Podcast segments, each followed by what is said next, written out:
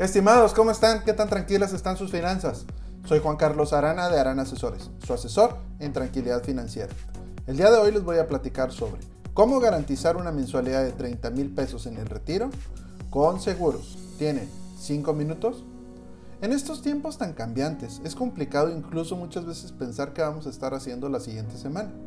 Algo muy común en entrevistas que tengo con clientes es que les pregunto sobre qué planes tienen para su retiro y me encuentro con que mucha gente no lo ha pensado, mucho menos ha empezado a hacer algo para que se haga realidad.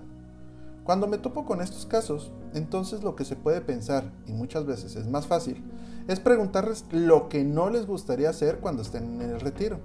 Y a lo mejor puede servir como motivación para empezar a hacer algo al respecto. Una manera de empezar es poner un ejemplo de lo que se requiere para garantizar una mensualidad de 30 mil pesos a la edad de retiro. Lo primero que tenemos que ver es la edad de retiro. Para este ejemplo, vamos a poner a una persona que a los 65 años se quiera retirar. Lo siguiente es ver cuál es la esperanza de vida. En México, la esperanza de vida anda alrededor de los 78 años. Así que podríamos decir que un número razonable es que vivamos 20 años en el retiro laboral. Entonces, si queremos garantizar 30 mil pesos por mes durante 20 años, lo que tendríamos que juntar sería 7 millones 200 mil pesos para poder garantizar esa pensión. Si suponemos que tenemos 35 años, entonces nos faltaría 30 años para juntar esa cantidad, por lo que tendríamos que ahorrar 20 mil pesos mensuales durante esos 30 años para llegar a la meta. Estimados, ¿tienen alguna duda sobre seguros o alguna sugerencia? Dejen en los comentarios y trataremos de responder en uno de los podcasts. Si les gusta este contenido, ayuda mucho que se suscriban al canal y, por qué no, que lo compartan con sus amigos y familiares. Ahora lo interesante es que ahorrando en seguros, más o menos podríamos juntar 7.400.000 pesos a los 65 años, ahorrando solo 6.700 pesos al mes aproximadamente. Y lo interesante es que este plan solo habría que pagarlo durante 20 años, o sea, desde los 30 hasta los 50 años.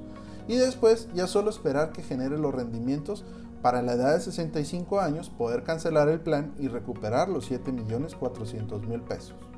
Es importante considerar que estos números son solo de ejemplo y hay que tener en consideración otros factores como la inflación monetaria y varía también si es hombre o mujer, estado de salud y a lo mejor para alguien puede ser mucho los 30 mil o puede ser muy poco. Entonces, otra cosa importante para considerar es que el, al ahorrar en seguros también hay opciones donde se garantiza el rendimiento, hay otras donde es variable. También hay opciones de contratación en pesos, UDIs o dólares. Y en general puede haber tantas opciones a contratar como lo hay de personas y objetivos a largo plazo. Aquí lo importante es aclarar eso, que este tipo de planes son ideales si los dejamos madurar mínimo 10 años, o sea, a largo plazo. Por cierto, ¿les interesaría un diagnóstico sobre sus finanzas personales y qué tan seguras están?